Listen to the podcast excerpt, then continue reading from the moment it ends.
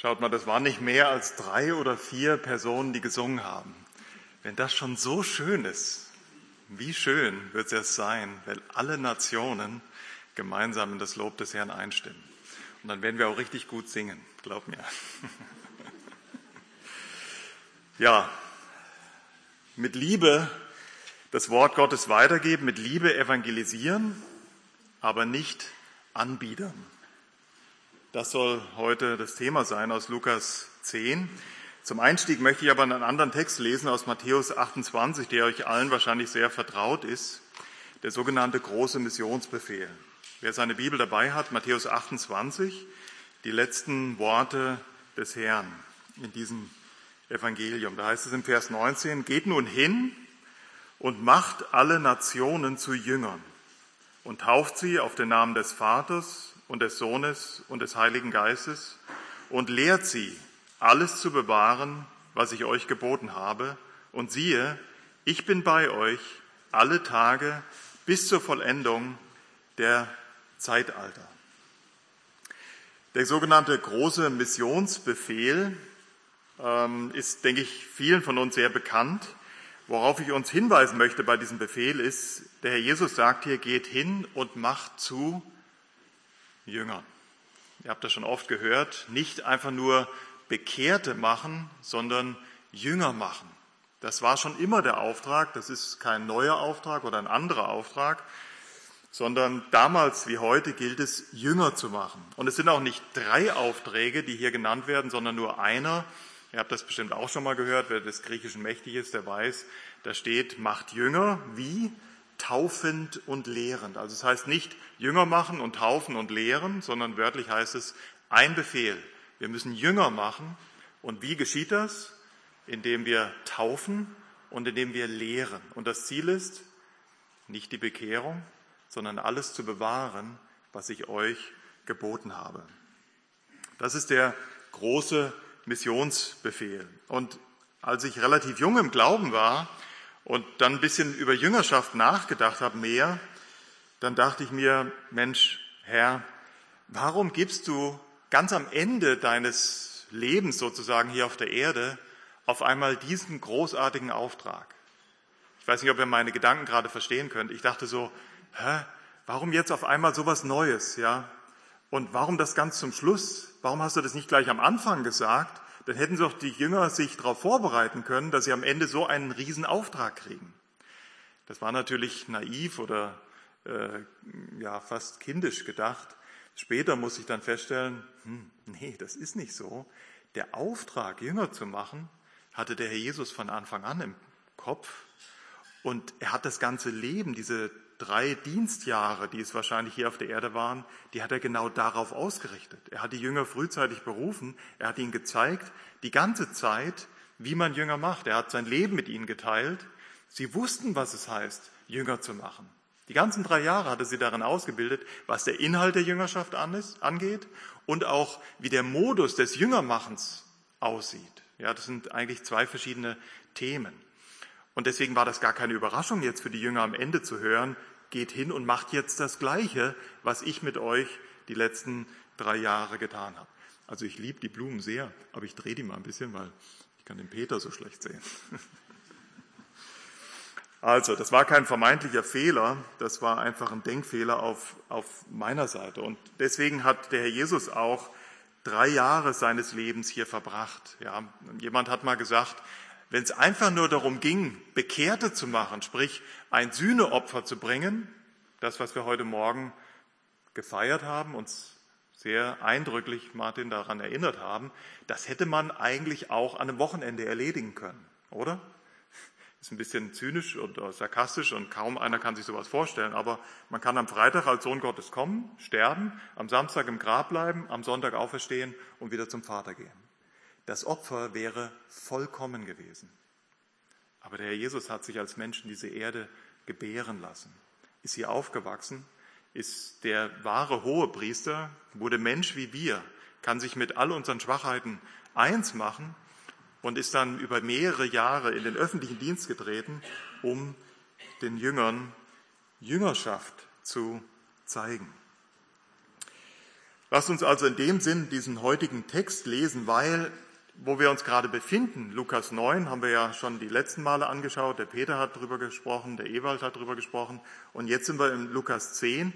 Aber diese Kapiteleinteilung ist nicht vom Herrn, das heißt, im Grunde genommen geht es hier, das ist eigentlich fast eine zusammenhängende Geschichte, das werden wir nachher auch sehen, von Vers 51 bis hier Kapitel 10, fortfolgende. Und wir befinden uns mittendrin in diesem Prozess des Jüngermachens. Der Herr Jesus macht Jünger indem er sein Leben mit ihnen teilt, indem er ihnen die Jüngerschaft zeigt, aber indem er ihnen auch konkret Aufträge erteilt und sie nachher nach Hause kommen lässt zu sich und mit ihnen diesen Auftrag auswertet. Also die üben sogar. Jüngerschaft ist nicht nur theoretisch, ja, dass sie Lehre, Lehre, Lehre bekommen und jetzt seht mal zu, wie ihr zurechtkommt, ich gehe jetzt zum Vater, sondern er hat ganz praktisch mit ihnen auch Jüngerschaft gearbeitet und das ist der Text heute und das dann nachher auch mit ihnen ausgewertet. Soweit kommen wir leider nicht mehr, weil es ist eh schon eine Zumutung, 16 Verse auf einmal und dann noch Brot brechen an dem Tag. Das kann nur schiefgehen. nee, Geduld, Geduld, wie immer. Also Lukas 10, Vers 1 bis 16. Nach diesem aber bestimmte der Herr 70 andere. Und dann, manche Texte sagen übrigens 72. Es gibt mal ganz geringe Abweichungen. Das ist mal eine der ganz geringen Abweichungen, wo man nicht ganz genau weiß, was steht denn nun wirklich im Grundtext oder im Urtext da? Aber ihr Lieben, ist das wirklich wichtig, ob es jetzt 70 oder 72 waren? Also nach diesem aber bestimmte der Herr 70 andere und sandte sie zu je zwei vor seinem Angesicht her in jede Stadt und jeden Ort, wohin er selbst kommen wollte. Er sprach aber zu ihnen, die Ernte zwar ist groß, die Arbeiter aber sind wenige.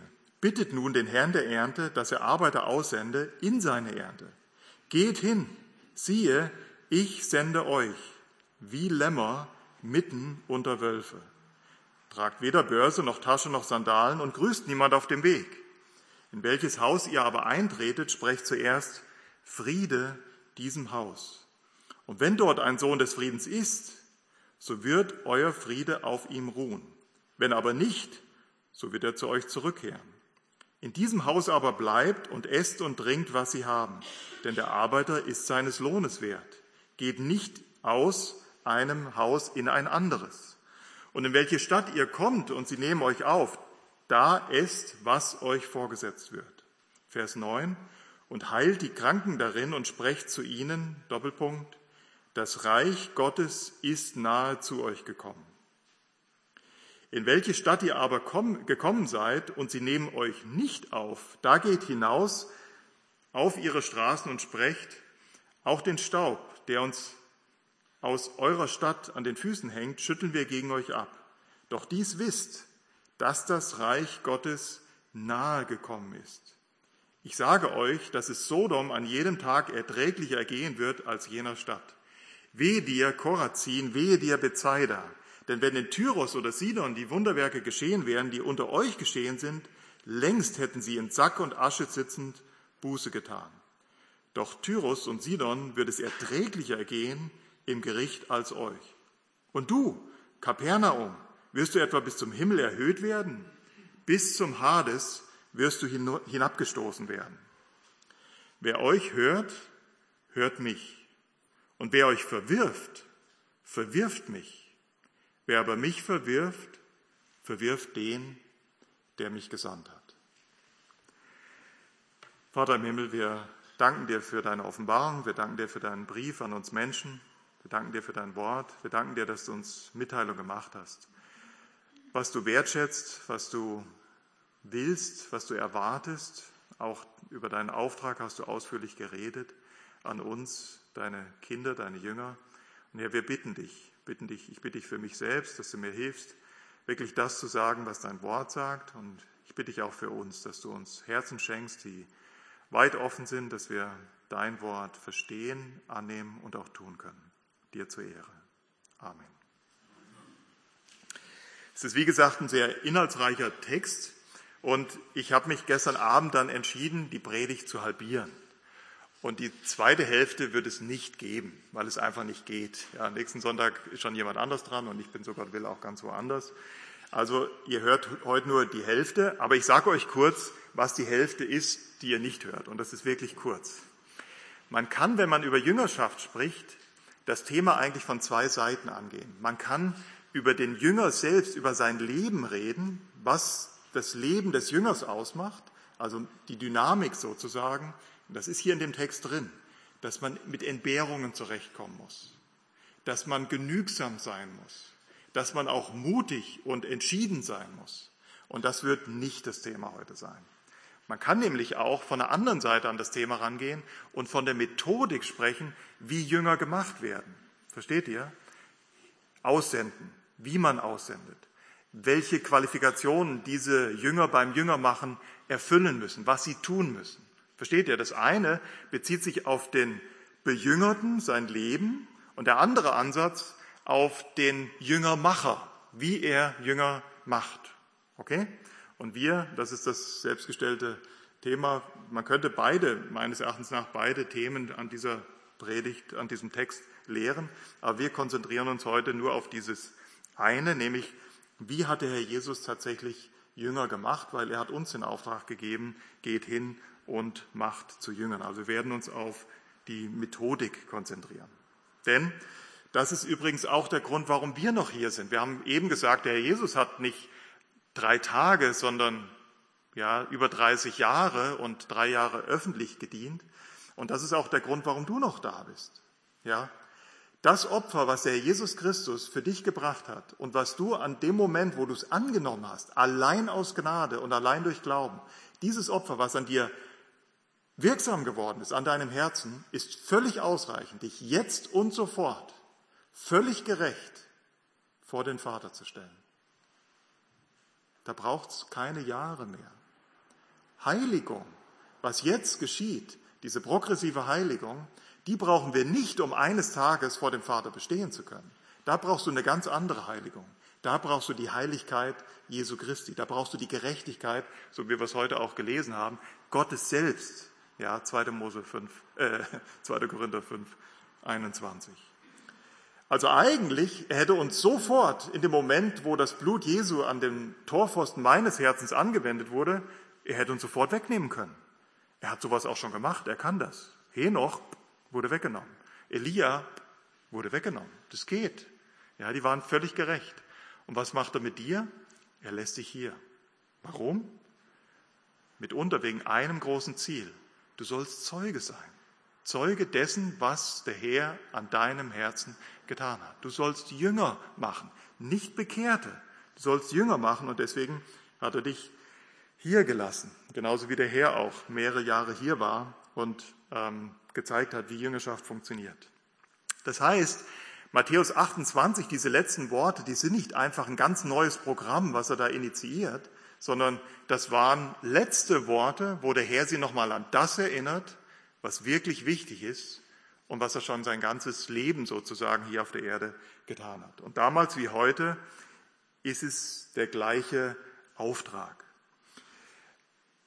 Aber der Herr ähm, hat, es gibt auch Unterschiede in diesem Auftrag. Wenn wir uns den Text, wie gesagt, wir werden jetzt nicht Vers für Vers, das versteht ihr, die 16 Verse durchgehen, deswegen werden wir auch ab und zu springen. Aber wenn wir uns den Mittelpunkt dieses Verses anschauen, das ist der Vers 9, dann lest ihr dort die Botschaft des Jüngers, was er zu verkündigen hat. Da heißt es, und heilt die Kranken darin und sprecht zu ihnen, Doppelpunkt, und jetzt kommt die Botschaft, das Reich Gottes ist nahe zu euch gekommen. Das Reich Gottes ist nahe zu euch gekommen. Vielleicht erstmal, bevor wir uns die Botschaft genauer anschauen, es gibt einen gravierenden Unterschied zwischen damals und heute. Damals geschah das Jüngermachen tatsächlich noch in der Begleitung von Zeichen und Wundern. Damals wurden Menschen von ihrer Krankheit geheilt, damals wurden Dämonen ausgetrieben, damals wurden sogar Tote zum Leben erweckt. Wenn du der Meinung bist, das wäre auch noch der Modus, diese Begleiterscheinung des Jüngermachens heute, dann zeig mir, wo das noch geschieht, wo Tote zum Leben erweckt werden. Und das war nicht nur Paulus, der das konnte, auch Petrus hat dieses tun können. Wir wissen aus 2. Korinther 12, 12 oder aus Hebräer 1, das war die Begleiterscheinung für die Apostel. Warum? Das ist jetzt nur ein ganz kleiner Exkurs, für den wir gar keine Zeit haben. Aber das war die Begleiterscheinung für die Apostel. Warum? Die Apostel hatten die Aufgabe, das Wort Gottes niederzuschreiben. Und das war was Besonderes. Das wiederholt sich nicht die ganze Zeit. Der Kanon ist abgeschlossen. Und deswegen tut Gott heute noch Wunder? Selbstverständlich. Tut er. Ich glaube selbst einmal das gesehen zu haben. Ja, manche von euch kennen die Monika Schmidt. Sie war todkrank. Sie lebt heute noch. Und manche, die sie besucht haben und über ihr gebetet haben, wie der Eckehard, die sind kurze Zeit später schon zum Herrn gegangen. Und der Herr, warum auch immer, hat sich wirklich wundersam erbarmt über diese Frau. Gott tut heute noch Wunder. Die Frage ist nur, haben wir heute noch als Zeichengabe diese Autorität in der gleichen Form, diese Wunder zu tun? Und das glaube ich und das glauben wir hier, lehren wir hier. Glauben ist was anderes, aber das lehren wir hier nicht. Die Botschaft ist aber die gleiche. Das Reich Gottes ist nahe zu euch gekommen. Das ist der Kern der Botschaft. Das Reich Gottes ist nahe gekommen. Und ich glaube, manche sollten jetzt, wenn ihr noch aufmerksam seid, und wir sind ja erst ein paar Minuten in der Predigt drin, die sollten eigentlich stutzig werden. Weil ich habe gesagt, der Auftrag heute ist der Auftrag wie damals. Da hat sich nichts geändert. Und der Herr Jesus hat ihnen auch nicht so am Ende so einen Schubser gegeben und gesagt, so jetzt macht mal Jünger, sondern er hat jahrelang sie darauf vorbereitet. Und er hat sie auch vorbereitet, welche Botschaft sie verkündigen sollten. Johannes hat diese Botschaft verkündigt, das Reich Gottes ist nahegekommen. Der Herr Jesus hat diese Botschaft verkündigt, das Reich Gottes ist nahegekommen. Und auch die Apostel haben diese Botschaft zu verkündigen. Ja, es gibt auch jede Menge Belegstellen. Ich bin neulich mal wieder ermahnt worden, nicht so viele Bibelstellen zu nehmen. Deswegen lesen wir die nicht alle. Aber wer das Skript nachher nachliest, der findet auch zu diesen ganzen ähm, Aussagen die Belegstellen dazu. Also die Botschaft heißt das Reich Gottes. Und das Reich Gottes ist nahe gekommen. Das erfordert eine Antwort von dir. Irgendwie passt das nicht so richtig zu dem, was wir so gewöhnt sind. Kennt ihr das? Wenn wir denken, Jünger machen heute, dann denken wir meistens, ah, das ist bestimmt evangelisieren. Und beim Evangelisieren denken wir automatisch an Bekehrte machen. Hauptsache, sie verstehen das Evangelium, nehmen es für sich an und dann ist ja alles gut. Aber das war nie der Auftrag. Der Auftrag heißt, Jünger machen. Das steht nirgendwo in der Schrift, geht hin und macht Bekehrte. Ich habe vor nicht allzu langer Zeit mal mit jemandem, der sich viel mit dem Thema auseinandersetzt und selbst evangelisiert, genau darüber gesprochen. Und der antwortete mir, ach, ja, nimm das nicht so genau. Hauptsache, sie kommen erstmal zum Glauben und alles weitere, das kann man ihnen ja dann später beibringen. Nun gut, ich glaube schon, dass auch wenn man nur äh, steril ja ein, ein Bruchteil der Botschaft verkündigt, ja, willst du in den Himmel oder willst du in die Hölle? Ah, du willst in den Himmel. Ja, dann musst du Buddha, äh, Mohammed, äh, Jesus annehmen. Das war jetzt ein bisschen hart und zynisch. Aber ich glaube, wenn man es nur so reduziert, ah, du willst auch eine schöne Zukunft haben, ja, dann musst du Jesus annehmen. Ich glaube, dass Menschen tatsächlich zum Glauben kommen können. Keine Frage. Aber ob das gesunde Geburten sind, das ist eine andere Frage. Wenn sie auf dem Weg der Selbstsucht in die Gemeinde gezogen werden und dann da sitzen, ja, das ewige Leben, Pastor, hast du mir schon gegeben, was hast du denn noch zu bieten, ist die Frage, ob das wirklich gesunde Jüngerschaft ist. Die Botschaft, die der Herr Jesus den Jüngern aufgetragen hat, ist offensichtlich ein bisschen reichhaltiger. Übrigens, und auch wieder hier eine Klammer auf, wenn wir hier diese Begebenheiten lesen oder wenn wir auch eine Predigt vom Herrn Jesus lesen, dann glaubt bitte nicht, dass jedes Wort, was der Jesus gesagt hat, alles aufgeschrieben wurde. Das war ein bisschen umfangreicher. Es gab auch viele Unterredungen, das könnt ihr euch vorstellen, die der Herr Jesus mit den Jüngern gehabt hat. Die sind halt nicht alle aufgezeichnet. Aber das, der Kern, das Wichtigste, was wir wissen müssen, um ein Leben zu leben, was ihn verherrlicht, das ist aufgeschrieben worden. Und so jetzt auch hier mit dem Auftrag. Der Auftrag heißt, das Reich Gottes zu verkündigen. Nicht einfach nur Bekehrung und Wiedergeburt, ja, so äh, Evangelium Leid, sondern das Evangelium ist eigentlich die Botschaft vom Reich Gottes. Und da lasst uns ein bisschen stehen bleiben, weil wir sollen Jünger machen, genauso wie damals die Jünger Jünger machen sollten. Und ähm, deswegen wollen wir kurz darüber nachdenken, was bedeutet das? Ein Königreich ist ein Herrschaftsbereich. In diesem Herrschaftsbereich gibt es Untertanen und in diesem Herrschaftsbereich gibt es auch einen König, einen Herrscher. Und das ist der Souverän. Und dieser Souverän herrscht in diesem Reich. Und die anderen gehorchen diesem Herrn. Und es gibt tatsächlich im Reich Gottes diesen Herrscher, das ist Jesus Christus, als der alleinige Machthaber, der König der Könige und der Herr der Herren, so wie ihn Paulus dem Timotheus in 1 Timotheus 6, Vers 15 vorgestellt hat. Und leider gibt es heute, glaube ich, eine große Diskrepanz zwischen dem Jüngermachen damals und dem Jüngermachen heute. Warum? Weil wir das heute aufgeteilt haben. Heute haben wir den Auftrag aufgeteilt in Evangelisieren auf der einen Seite und Heiligung auf der anderen Seite. Und wir denken bei Heiligung, ach, das wäre jetzt Jünger machen. Nee. Schon beim Evangelisieren sollen wir Jünger machen. Das heißt, wenn wir das Evangelium verkündigen, sollen wir es so verkündigen, dass nachher Jünger und nicht einfach nur Bekehrte bei rauskommen können. Evangelisation nach Matthäus 28 heißt nicht Bekehrte machen, sondern Jünger machen.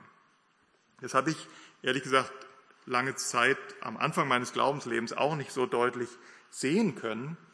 Aber ich denke, das liegt an der Zeit, in der wir heute leben. Die Botschaft ist die gleiche. Ich habe das schon öfters in anderen Predigten vorher erklärt. Am Anfang, vor dem Sündenfall, da gab es nur ein Reich. Ein Reich, das Reich Gottes. Und Adam und Eva waren Teil dieses Reiches und sie waren Untertanen. Und man muss den Sündenfall, und die hatten schon einen Sinn im Leben. Ja, der Sinn des Lebens besteht nicht darin, zum Glauben zu kommen. Die hatten schon Sinn im Leben. Die lebten im Reich Gottes. Die schauten Gott an, die begeisterten sich für Gott, ob seiner Schöpfung, ob seines Wesens. Adam wandelte bei der Kühle des Tages mit Gott und sie beteten ihn an. Da gab es gar keinen Konflikt. Ja, das war das Reich Gottes in Reinsform nur auf zwei Kapitel beschrieben und im Kapitel drei ist schon der Sündenfall. Ja, Im Grunde genommen haben wir, glaube ich, nur drei Kapitel in der Bibel, wo wir so in Reinsform das Reich Gottes existieren sehen. Die ersten zwei und ganz am Ende. Und der Rest ist diese leidige Botschaft vom Sündenfall und den Konsequenzen und der Lösung, die der Herr Jesus Christus zur Offenbarung seines Wesens und des Wesens des Vaters am Kreuz gezeigt hat. Als Satan Eva versucht hat, wenn du davon isst, wirst du sein wie Gott. Was macht Satan in dem Moment? Das habt ihr auch schon gehört. Da bietet Satan dieser Frau oder dem Menschen ein neues Reich an. Du wirst sein wie Gott. Du kannst Chef sein. Du kannst auf dem Thron deines Lebens sitzen. Du kannst zu deiner Verherrlichung leben. Und du kannst das ganze Leben, sei es äh, die ganze Schöpfung, sei es ähm, äh, äh, die Schöpfung, die Gott gemacht hat oder die Schöpfung, die die Menschen machen, ja, diese kleinen Gadgets, ja, äh, ob es ein iPhone oder ein Samsung oder, oder ein Porsche oder ein Ferrari oder ein Boot oder ein Haus ist, du kannst es alles zu deiner eigenen Verherrlichung nutzen. Du kannst sein wie Gott. Das ist der, die wahre Tragweite des Sündenfalls. Und deswegen muss Jüngerschaft die Lösung für dieses Problem anbieten und einfach nicht nur, oh, ich bin verloren und jetzt muss ich gerettet werden. Das kann sehr selbstsüchtig verkündigt werden. Ja, wir haben für Exkurse keine Zeit, aber eine der selbstsüchtigen Formen der Evangeliumsverkündigung ist, und die hört ihr heute Land auf, Land ab, schau ans Kreuz und da kannst du sehen, wie wertvoll du bist. Habe ich euch auch schon öfters gesagt. Da erkennst du, wie wertvoll du bist. Gott musste geradezu das Leben seines Sohnes opfern, weil du ja so wertvoll bist. Manche zucken und denken, was hat er denn? Ist doch alles richtig. Es ist alles falsch. Das ist ein falsches Evangelium. Gott hat sein Leben nicht für uns gegeben, weil wir so wertvoll sind.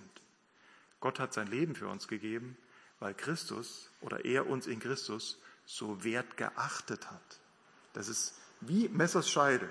Ganz knapper Unterschied, ist aber total eine andere Botschaft. Das eine verherrlicht den Menschen und das andere verherrlicht den, der wirklich würdig ist, zu nehmen Macht und Ehre und Reichtum und Stärke. Wir waren seine Feinde geworden. Wir haben nicht nach ihm gefragt. Und obwohl wir nicht nach ihm gesucht haben, hat er uns gesucht und hat sein Leben für uns gegeben. So muss man das Evangelium verkündigen. Und dann kommen nicht nur Bekehrte hoffentlich bei raus, sondern dann ist die Spur der Jüngerschaft eingestellt. Er ist der Chef. Er hat nichts nötig. Er musste nicht sein Leben geben, weil du so wertvoll bist. Aber aus lauter Liebe, aus lauter Gnade, aus lauter Mitleid, aus Mitgefühl, aus Erbarmen hat er trotzdem sein Leben gegeben, damit du verstehen kannst, wie Gott wirklich ist. Voller Herrlichkeit und Größe und, und Macht und Souveränität, aber auch voller Gnade und voller Erbarmen, damit du eben das tust, was du von Anfang tun solltest. Im Reich Gottes leben, dich für ihn begeistern und für ihn leben. Das ist das Reich Gottes Und das ist die Tragweite des Sündenfalls. Und deswegen reicht eine verkürzte, selbstverliebte Botschaft nicht aus, um den Auftrag der Jüngerschaft zu erfüllen. Es ist nur ein Auftrag. Ja. Und die Bekehrung ist nicht das Ziel. Die Bekehrung, die ist wichtig, das verstehe ich. Aber die Bekehrung ist nur Mittel zum Zweck. Damit Menschen wieder mit Gott versöhnt werden ihn schauen können, wie er wirklich ist, sich für ihn begeistern können und wirklich ihr Leben für ihn einsetzen können. Das ist das Ziel. Es gibt nur ein Ziel im Universum und das ist Gott selbst. Geht hin und macht zu Jüngern, macht Untertanen, nicht ähm, ähm, eines ja, neuen Reiches, sondern des Reiches, was es schon immer gab. Ja, das ähm, ist keine neue Botschaft. Wir müssen herausgerettet werden aus diesem Reich unserer selbst und hineinversetzt werden in das Reich seines geliebten Sohnes. Und dieses Ziel, das möchte ich allen, die schon vielleicht auch länger im Glauben sind und darüber nachdenken, dieses Ziel möchte ich euch vor Augen stellen, wenn ihr Zeugnis gebt. Ja, und das wird auch jetzt hier deutlich werden, dass der Herr Jesus dieses Ziel vor Augen hatte. Es geht nicht einfach nur um diesen Übergang vom Tod zum Leben, so wichtig das auch für jeden Menschen ist, das verstehe ich. Ohne die Bekehrung bleiben wir im ewigen Tod. Wir haben alle ewiges Leben, nur die einen in Gemeinschaft mit Gott und die anderen in der ewigen Gottesferne. Und ja, die Bekehrung entscheidet über dieses ewige Schicksal, das ist mir völlig klar. Aber das ist nicht der Auftrag in Gänze. Ja, das ist nur ja, der, der Anfang des, des wahren Lebens. So, ähm, den Teil lassen wir jetzt weg, was die Kennzeichen der, der Jüngerschaft sind, wie das Leben eines Jüngers aussieht. Ähm, da hat übrigens ähm, der Ewald sehr ausführlich drüber gesprochen. Ja, Lukas 9, Vers 23. Wer mir nachkommen will, der verleugne sich selbst, der nehme sein Kreuz auf sich täglich und er folge mir nach. Ja, und die Ausgestaltung dessen, das sind diese drei Beispiele, aus der Predigt von letzten Sonntag war das. Ja, da haben wir das gut gehört. Heute schauen wir uns mehr die Methodik an des Jüngermachens. Und das erste ist, Jüngermacher sind barmherzig und voller Mitgefühl für die Verlorenen. Wie kommt man in diesem Text da drauf? Aus Vers 2, und das ist vielleicht immer noch nicht beim Lesen ganz deutlich, aber ich möchte es gerne dann ausführen. In Vers 2 sagt der Jesus er sprach zu ihnen, die Ernte zwar ist groß, die Arbeiter aber sind wenige.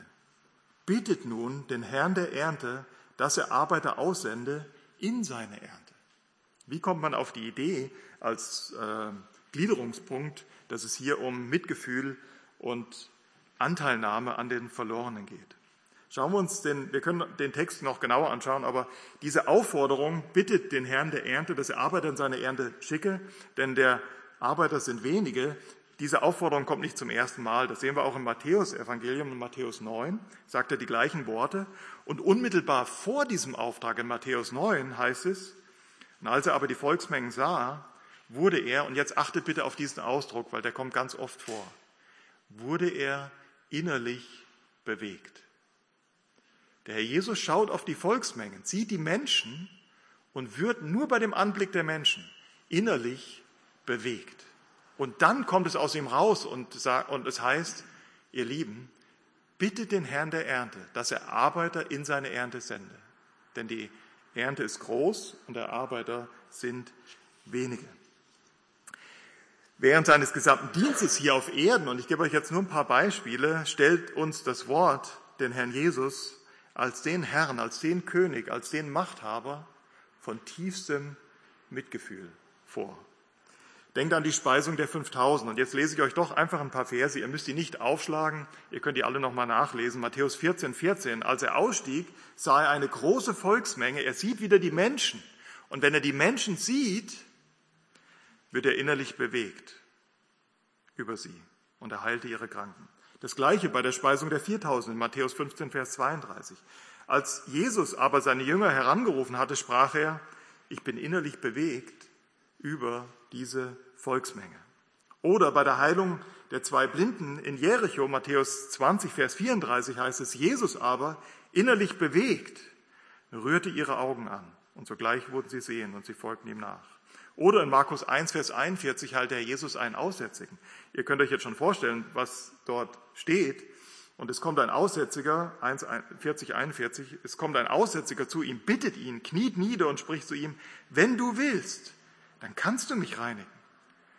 Und er war innerlich bewegt und streckt seine Hand aus und rührt ihn an. Wir haben überhaupt keine Zeit für Exkurse, aber das war nicht notwendig, diesen Aussätzigen anzurühren. Für Juden galt, wenn du einen Aussätzigen anrührst, dann wirst du selber unrein. Aber das ist Christus. Da geht es nicht in diese Richtung, ja, wenn ich was anpacke, dann kann ich mich unrein machen. Wenn der Sohn Gottes was anrührt, dann wird er nicht unrein, sondern dann wirst du rein. Und das war ein Ausdruck tiefsten Mitgefühls, weil, weil sie alle unrein wurden, wenn sie ihn anrührten, hat über Jahrzehnte dieser Mensch keine Berührung mehr erlebt. Und der Jesus war innerlich bewegt und rührt ihn an. Und das gleiche nochmal in Lukas 7, also in die Nähe von diesem Dorf Nain kommt. Ihr wisst, da ist dieser Trauerzug. Und da muss diese Mutter ihren einzigen Sohn, und das war die Rente, das war die Lebensversicherung, beerdigen. Und als er, ähm, und als der Herr das sah, diese Frau sah, wurde er innerlich bewegt über sie und sagt, weine nicht. Und er rührt die Bahre an und die Träger standen still und er sagt, Jüngling, ich sage dir, steh auf. Und der Tote setzte sich auf und fing an zu reden. Und er gab er seiner Mutter. Ihr Lieben, der Meister Jüngermacher hat Mitgefühl. Und wenn wir eine Methodik lernen wollen, wie man Jünger macht, dann ist das die erste Botschaft. Kein, kein, keine, äh, kein verstecktes Prinzip oder kein Trick oder irgendwie eine Methode, die du noch nicht kennengelernt hast. Das erste ist Anteil nehmen. Mitgefühl haben, so wie der Herr Jesus Mitgefühl mit den Menschen hatte, die in die Verlorenheit gehen. Dieses Wort reflektiert die Tatsache, dieses, schauen wir mal kurz dieses Wort, ja, er wurde innerlich bewegt. Ja, ich bin auch kein echter Grieche, das wisst ihr, aber ähm, Splangnitzomai, so heißt dieses Wort, kommt von dem Wort Splangnon. Und das wäre jetzt was für die Mediziner unter uns. Splangnon sind die Eingeweide. Ich meine, ihr habt mehr Latein als, obwohl, ihr habt auch ganz viel Griechisch bei euch. Also Splangnon sind die Eingeweide. Also Mitgefühl haben hat irgendwas mit Eingeweiden zu tun. Und jetzt kommt der Moment, wo der äh, Simon dran ist. Wo ist, wo ist der Simon Michlinski? Ich sehe dich nicht. Ah, er versteckt sich hinter dem Markus. Der Simon hat mir vor nicht allzu langer Zeit, jetzt trägt er selbst einen Verband, erzählt, wie ein Arbeitskollege von sich, von, also einer seiner Arbeitskollegen, ich glaube, in eine Drehbank reingekommen ist. Oder wie auch immer. Also auf jeden Fall, da entstehen ja riesige Span oder Späne und die sind messerscharf und die Drehbank selbst ist ein in Anführungszeichen wunderbarer Ort, um sich furchtbar zu verletzen. Und dem Jungen hat sich ein Gliedmaß abgerissen. Und als er mir das das erste Mal, das müsst ihr jetzt einfach mal aushalten, also jetzt passiert es nicht, aber als du mir das das erste Mal erzählt hast, ich bin ehrlich gesagt kein Mensch von großem Mitgefühl. Leider. Ja, manche Menschen haben von Natur aus mehr Mitgefühl. Ich habe das ehrlich gesagt nicht. Das weiß ich mittlerweile nach 25 Jahren gläubig sein. Aber gerade wenn ich so von Verletzungen höre, dann kennt ihr das vielleicht auch so ganz tief unten. Ja, gut, dass hier ein Pult vor mir steht, aber ganz tief unten, da zieht das so. Kennt ihr das Gefühl? Also das kenne ich wirklich. Leider nicht, wenn ich ehrlich gesagt über die Verlorenheit der Verlorenen nachdenke, so wie der Herr Jesus mein Vorbild. Aber wenn ich sehe, wie sich Menschen so stark verletzen können, dann zieht das ganz unten in den Eingeweiden. Und daher kommt der Ausdruck Mitgefühl. Ja, dass man tatsächlich innerlich bewegt wird, so wie der Herr Jesus innerlich bewegt wurde, zum Beispiel auch bei der Beerdigung des Lazarus. Nicht einfach nur über den Tod des Lazarus, seines Freundes. Ich glaube es nicht, weil der Herr Jesus allwissend wusste, in wenigen Minuten wird der Kerl sowieso wieder leben. Aber der Jesus war innerlich bewegt über diese schrecklichen Konsequenzen des Sündenfalls. Lazarus musste übrigens zweimal sterben. Darüber kann man auch innerlich bewegt sein. Er hat ihn nicht zum ewigen Leben auferweckt. Aber Jesus sieht diese, diese ganze Trauer, dieses ganze Leid, was diese Selbstsucht über uns gebracht hat.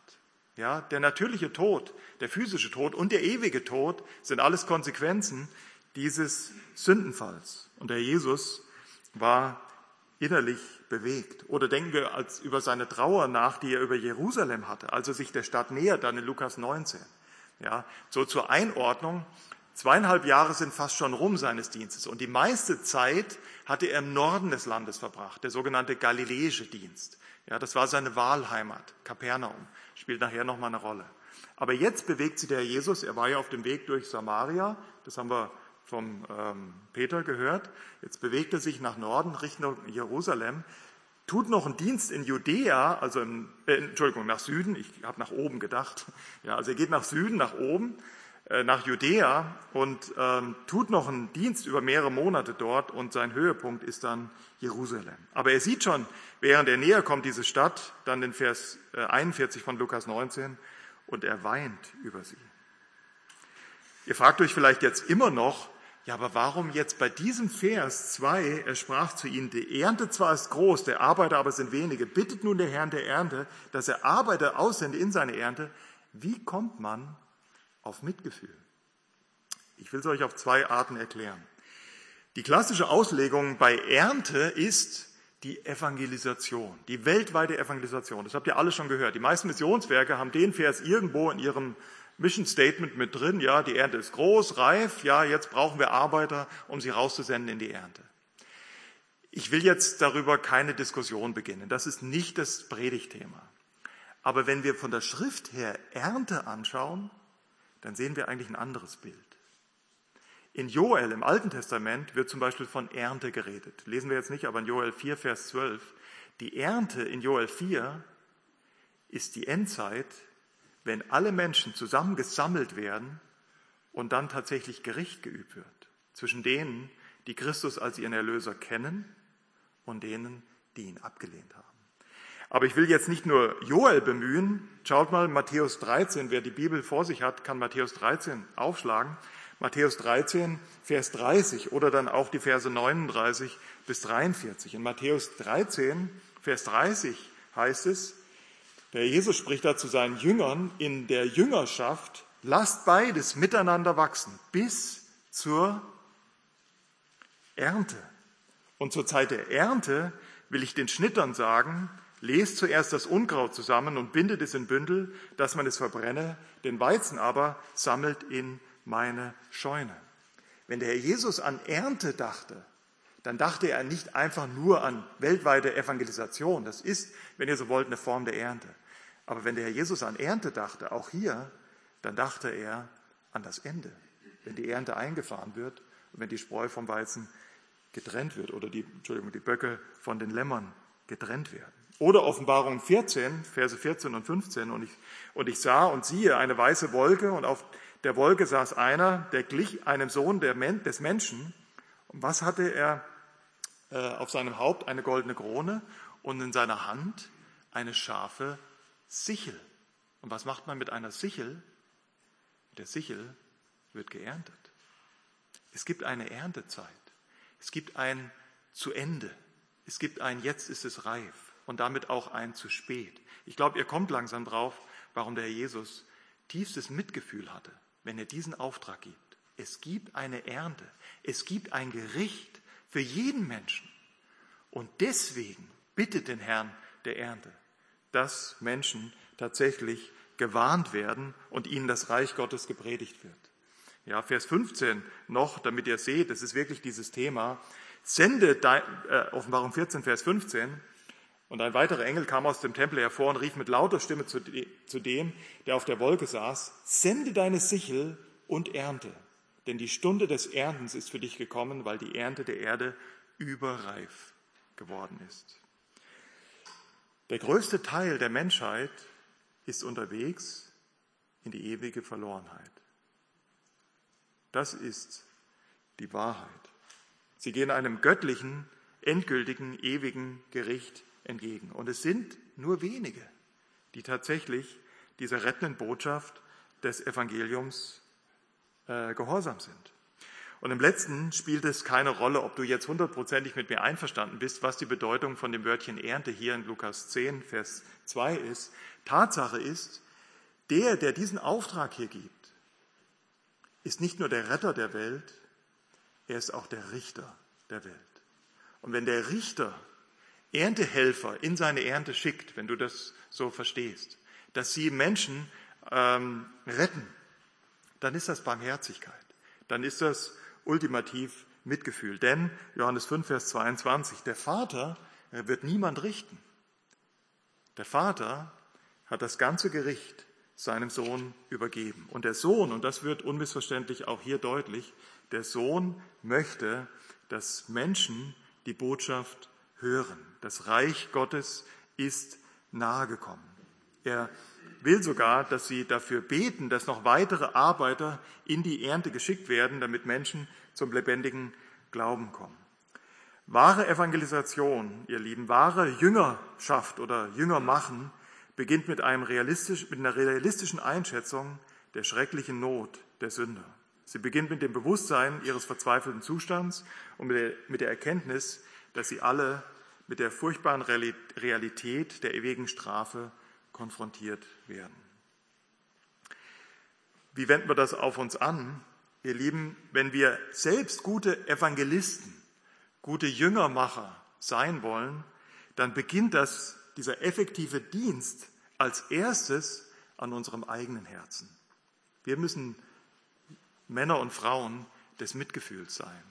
Mitgefühl, weil wir verstehen, der Großteil der Menschheit geht auf diese Ernte zu und für den Großteil, alle Menschen gehen auf diese Ernte zu und für den Großteil wird es ewige Gottesferne bedeuten. Und die Aufforderung, dass wir für Arbeiter beten sollen, spricht ebenfalls Bände. Manche sagen ja, Gebet bewegt den Arm Gottes.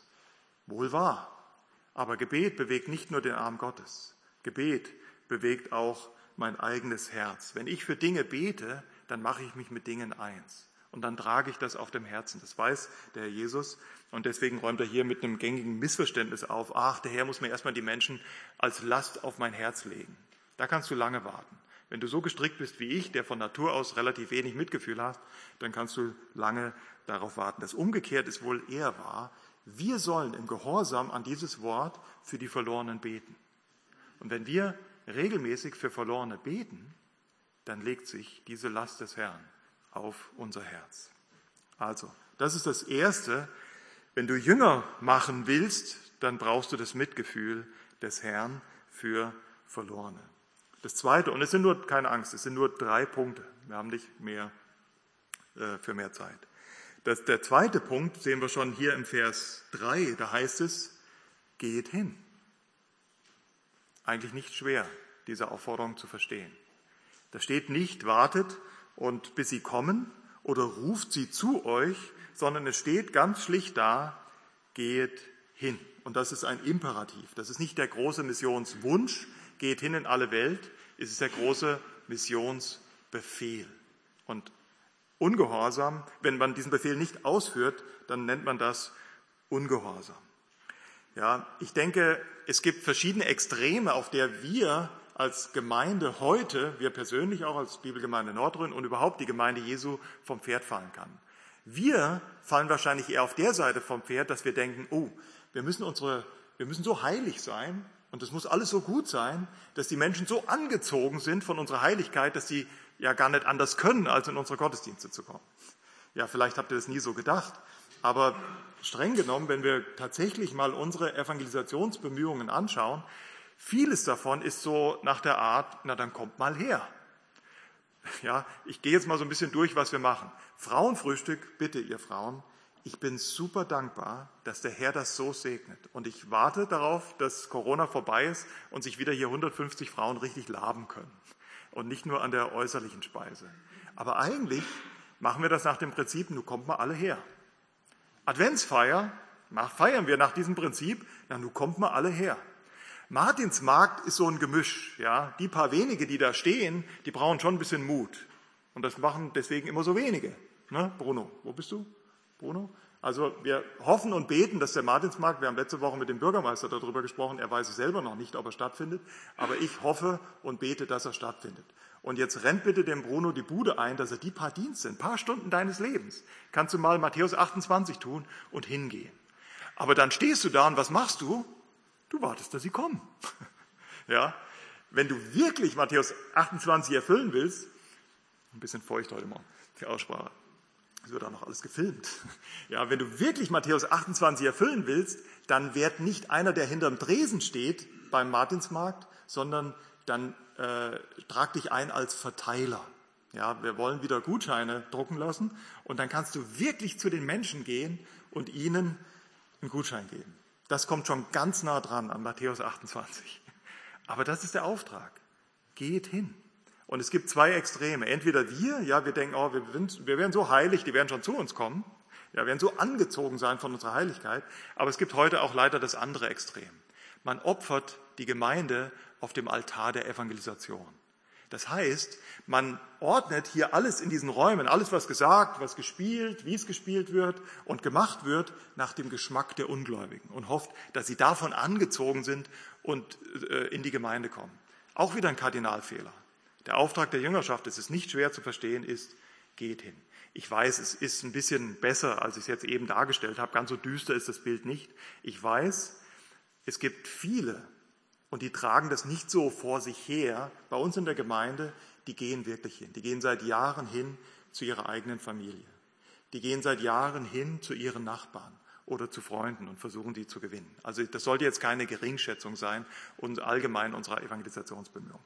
Aber wie gesagt, es gibt auch leider das andere Extrem, diese sogenannten besucherfreundlichen Gottesdienste oder man reißt sich hier ein Bein aus, macht die größte Show von vorne, damit Ungläubige doch angezogen sein mögen ist ein Kardinalfehler. Das war nie der Auftrag. Die Gemeinde hier, die ist als erstes für den Herrn und als zweites zur Ausrüstung der Heiligen. Und dann hingehen und Zeugnis sein, das muss draußen geschehen. Nicht als erstes hier in diesen Räumen. Wenn wir die Gemeinde, das ist, das geht eine Zeit lang gut. Aber wenn du die, wenn, ich rede zur nächsten Generation, ja, ich sag mal mit Gottes Hilfe, solange die Generation jetzt am Ruder ist, wird es nicht passieren. Aber ich rede zur nächsten Generation. Du musst verstehen, was der Masterplan Gottes ist. Wir müssen hier tatsächlich Gott verherrlichen, uns freuen, wie wir es heute auch gemacht haben, an dem Opfer Jesu. Und mit diesem Mitgefühl, mit dieser Freude, mit dieser Anteilnahme an den Verlorenen, mit der müssen wir rausgehen. Siehe, und ich verstehe das, dass wir da alle Angst vorhaben, dieses Rausgehen, weil er sagt es ja, geht hin, ich sende euch wie Lämmer mitten unter Wölfe. Das war damals schon nicht ganz schön, wie ein Lamm unter Wölfe geschickt zu werden. Heute ist es vor allem in der muslimischen Welt nicht schön, hinzugehen. Für uns ist es offensichtlich auch nicht schön. Ja, irgendwie kostet es offensichtlich bei uns auch einen Preis. Ich werde nachher noch mal kurz davon sprechen. Aber das ist der, der zweite Teil der Jüngerschaft, ist gar nicht so schwer. Erstens Mitgefühl haben und zweitens mit diesem Mitfühlen dann auch hingehen und das Reich Gottes verkündigen. Nicht irgendeine Botschaft, ja, sondern das Reich Gottes verkündigen. Er ist ein Schöpfer. So beginnt eigentlich gesunde Evangelisation. Er hat dir das Leben gegeben. Das gehört dir nicht selbst. Das ist ein Geschenk Gottes an dich. Und daraus ergibt sich alles automatisch. Wenn du dein Leben als Geschenk Gottes bekommen hast, dann solltest du bitteschön dein Leben auch für den Herrn einsetzen. Aber das habe ich und das hast du am Anfang deines Lebens nie gemacht und du wolltest es auch gar nicht. Das ist der Sündenfall. Ich wollte das Leben zu meiner eigenen Verherrlichung leben. Und was hat Christus gemacht? Anstatt dich auf ewig zu bestrafen, kommt er sogar und gibt sein Leben für dich als Feind. So fängt gesunde Evangelisation an, beim Reich Gottes, das hatten wir schon geklärt. Und jetzt der letzte Punkt, Jünger machen oder Jüngermacher sozusagen. Die beugen sich selbst, das haben wir eingangs gehört beim ersten Punkt, aber die beugen nicht die Botschaft. Der Herr Jesus sendet diese 70 aus und er wusste, dass sie Ablehnung erfahren werden und er sagt ihnen sogar, wie sie sich verhalten sollen, wenn sie diese Ablehnung erfahren. Schaut mal den Vers 11 an. Ja, das ist ja wie so ein Schnitt. Vers 9 ist der Dreh- und Angelpunkt in dieser Aussendung. Die ersten Verse, ja, bis Vers 8, wenn sie euch annehmen, dann kommt 9 diese Botschaft, verkündigt ihnen das Reich Gottes. Das Reich Gottes ist nahe gekommen, in jedem Sinn. In jedem Sinn, ja, nochmal zur Botschaft. Das Reich Gottes ist nahe gekommen, weil Jesus Christus jetzt vor ihnen steht. Das Reich Gottes ist nahe gekommen, weil er kurz davor steht, ans Kreuz zu gehen. Und das Reich Gottes ist nahe gekommen, weil wir jetzt in der letzten Zeit leben. Und das Reich Gottes ist für jeden zu jeder Zeit nahe gekommen, weil du nicht lange auf dieser Erde lebst. Und dann kommt deine Ernte. Das Reich Gottes ist nahe gekommen. Das ist dieser Höhepunkt der Botschaft. Und dann kommt die andere Seite.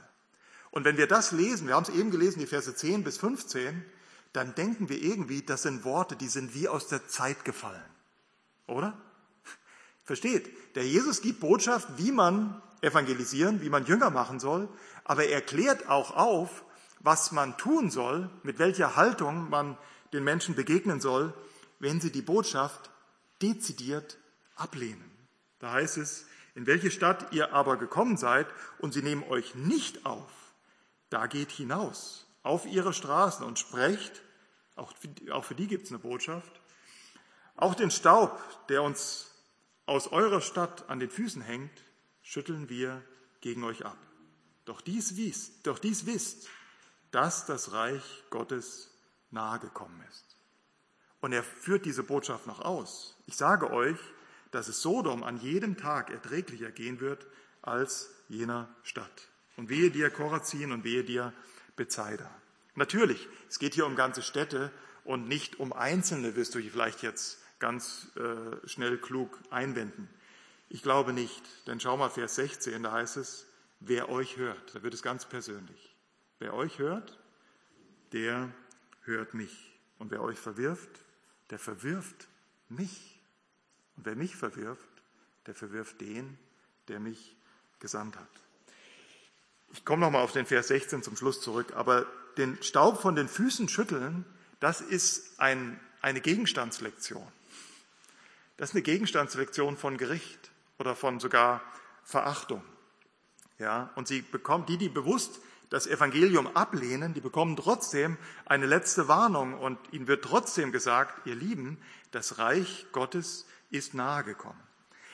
Warum rede ich mal über den Text? Weil ich denke, über so Texte wird fast nie gesprochen. Ja, wenn es ums Jüngermachen geht. Wir sind heute leider so weit, dass wir Christus fast anbiedern. Ja, es gibt Evangelisten, die sagen sowas wie, gib Jesus eine Chance. Das ist fast gotteslästerlich im Vergleich zu dem, wie wir eigentlich das Reich, äh, das Evangelium vorgestellt bekommen haben. Jesus sagt, das Reich Gottes, mein Reich, ist nahe gekommen. Denk bitte an den Anfang der Predigt. Du musst diese Botschaft mit Mitgefühl geben, weitergeben. Natürlich, wenn ich jetzt nur diesen letzten Punkt, dieses Selbstbewusstsein in der Verkündigung strapazieren würde, dann kann der Schuss ganz falsch los, nach hinten losgehen. Ja, wir sind ja gerettet und wir lesen jetzt mal den ganzen Ungläubigen da draußen so richtig die Leviten. Da hast du kein Recht zu. Du bist ein begnadigter Sünder, nicht mehr und nicht weniger. Und es ist einfach, wenn ich das mal sagen darf als kleiner Wurm, genial, dass der Herr Jesus Christus begnadigten Sündern wie dir und mir, die selbst noch mit Sünde kämpfen, auch heute noch und richtig daneben hauen können, dass er denen diese gute Botschaft anvertraut hat. Wenn ich kein Mitgefühl haben kann, wo ich doch selbst nur aus Gnade gerettet bin, ja, wer denn sonst?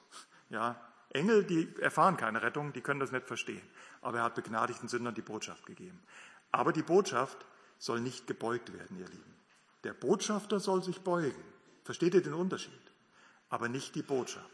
Wenn du so ein Evangelium verkündigst, ja, schau ans Kreuz, da siehst du, wie wertvoll du bist. Und gib doch bitte Jesus jetzt eine Chance, in dein Leben zu kommen. Das ist fast gotteslästerlich. Der Herr Jesus ist der König. Und der König wird eines Tages die Ernte einfahren. Und der König hat sich für dich verwendet. Du musst aber vorne anfangen. Er ist auf dem Thron. Und er hat den Anspruch auf dein Leben. Und anstatt dich zu verurteilen, verurteilt er sich selbst und nimmt die Strafe auf sich. Wie sollen Menschen dann noch gerettet werden, wenn sie ein so großes Heil missachten? Aber wenn sie es missachten, ihr Lieben, dann ist die Reaktion nicht, dass wir die Botschaft anbiedern. Das ist fast gotteslästerlich. Das Reich Gottes, ihr Lieben, bewegt sich unaufhaltsam durch die Geschichte.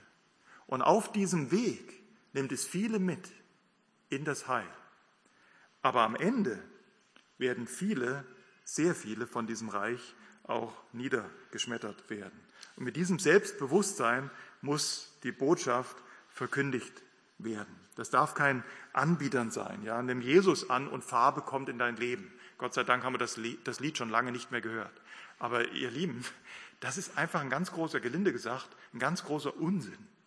Ja, dann wird alles gut. Du hast Angst, so wird evangelisiert. Du hast Angst und du hast Eheprobleme. Ja, dann musst du Jesus annehmen, dann wird alles gut. Ich glaube nicht. Im Gegenteil. Als ich den Herrn Jesus angenommen habe, da habe ich Probleme bekommen, die hatte ich vorher gar nicht. Ja, in der Heiligung begegnen dir viele Probleme mit, deiner, mit deinem alten Ich und mit deiner alten Selbstsucht. Die hatte ich vorher gar nicht. Versteht ihr? Das ist kein gutes, keine gute Reaktion auf Menschen, die sehr hart geworden sind und nicht hören wollen. Der Botschafter muss sich beugen, aber die Botschaft darf nicht gebeugt werden. Ja, ich verstehe das. Das ist eine Spannung hinzugehen. Auch bei uns. Du musst nicht in der muslimischen Welt leben. Ja, da wo manche von uns herkommen, da ist es sehr gefährlich, öffentlich ein Zeugnis für den Herrn Jesus zu sein. Das ist sehr gefährlich. Ich verstehe das. Und manche bezahlen das mit ihrem Leben. Soweit ich weiß heute, mehr denn je. Es sollte uns grundsätzlich nicht überraschen. Damals hat der Jüngermacher Jüngermacher ausgebildet. Und soweit wir wissen, sind alle zwölf, außer Johannes, den Märtyrertod gestorben. Ja, also Judas auch nicht, okay. Aber es waren ja da noch Matthias und es waren ja da noch Paulus. Ja, also eigentlich waren es ja 14 der, ähm, der, des kleineren Kreises. Und ähm, da sind die meisten den Märtyrertod gestorben. Und für uns ist es natürlich nicht die Gefahr, dass wir hier in Deutschland in Hünfeld einen Märtyrertod sterben. Ganz bestimmt nicht. Aber ihr Lieben, das Kreuz ist ein Ärgernis. Und das wird es immer sein.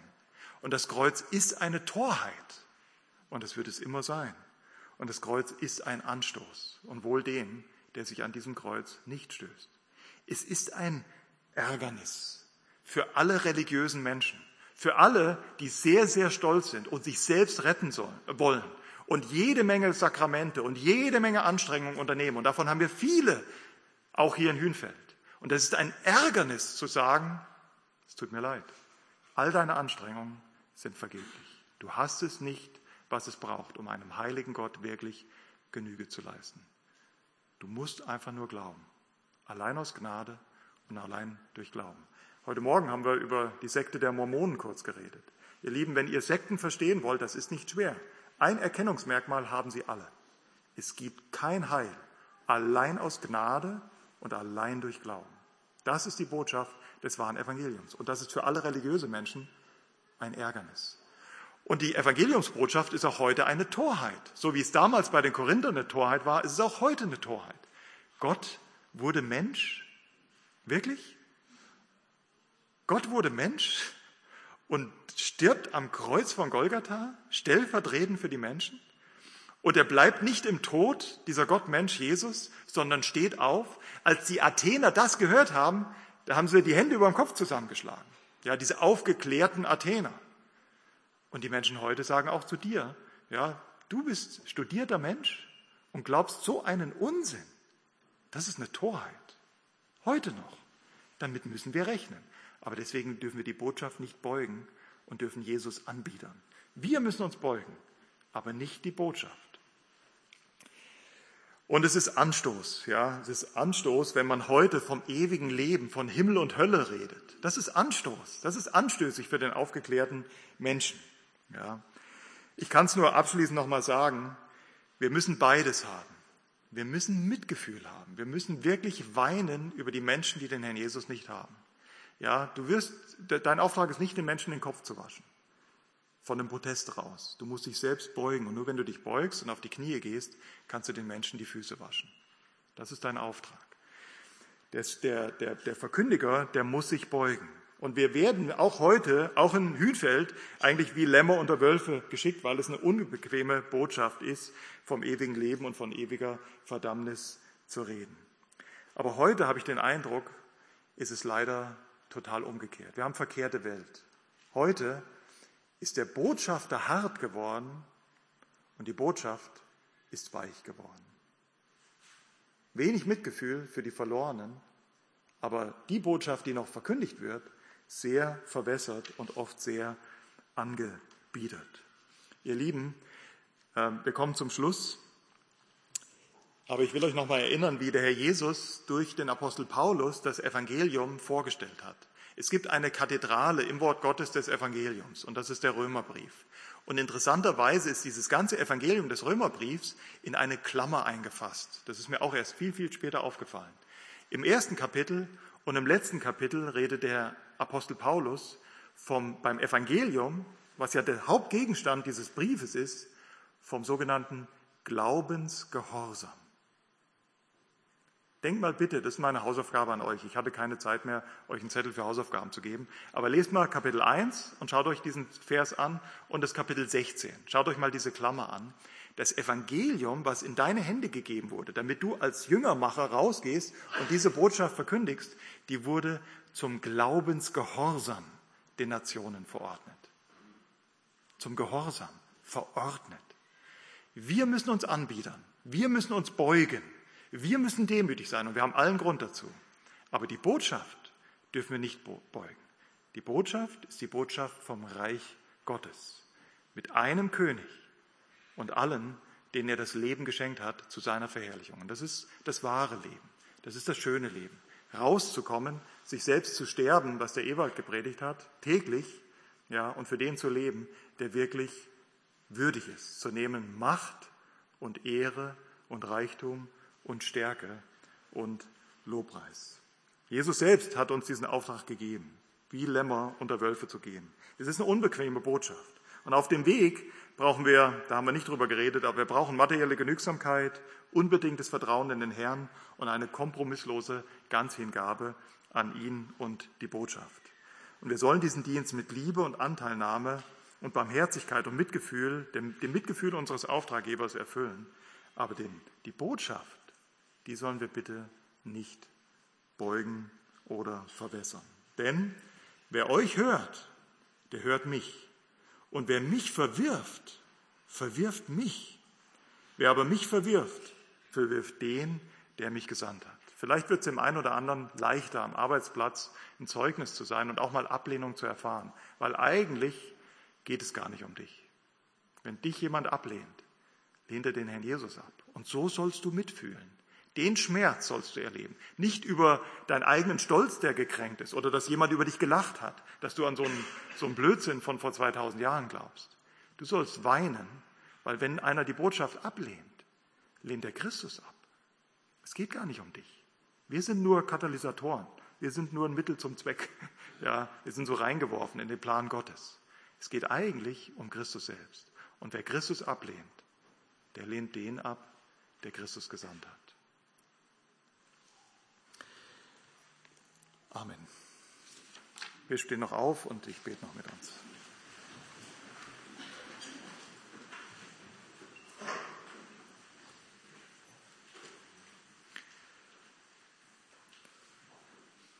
Herr Jesus Christus, wir danken dir für dein Vorbild. Wir danken dir, dass du nicht nur für ein Wochenende in diese Welt gekommen bist. Wir danken dir, dass du dich hast in diese Welt gebären lassen. Du bist Mensch geworden, so wie wir, aber ohne Sünde. Nicht nur damit du das perfekte, vollkommene, völlig ausreichende Sühneopfer für die gesamte Menschheit bringen konntest, sodass jeder, der es im Glauben einfach nur ergreift, gerettet werden kann, sondern auch um uns die Jüngerschaft vor Augen zu stellen. Du hast deine Jünger ausgebildet, hast ihnen ja, die, das Leben der Jüngerschaft vorgelebt, das Leben für den Vater, zu seiner Verherrlichung, für das wahre Reich. Und du hast uns diesen Auftrag gegeben, Jünger zu machen. Und ich bitte dich um Vergebung, wo wir da oft zu kurz kommen, wo wir ängstlich sind, wo wir faul sind, wo wir selbstgenügsam sind, wo wir einfach nur warten, dass andere auf uns zukommen. Hilf uns, dass wir wirklich eine Last auf dem Herzen haben, dass wir die Verlorenheit der Menschen sehen, so wie du sie siehst, und dass wir hingehen als deine Erntehelfer und wirklich eine Botschaft verkündigen, die glasklar ist. Du bist der König und du hast als König dein Leben gegeben, damit Menschen, die als Feinde ja, in dieser Welt leben, wirklich versöhnt werden können. Hilf, dass wir diese Botschaft mit, mit Liebe, aber auch mit Klarheit und Authentizität verkündigen. Dir zur Ehre. Amen.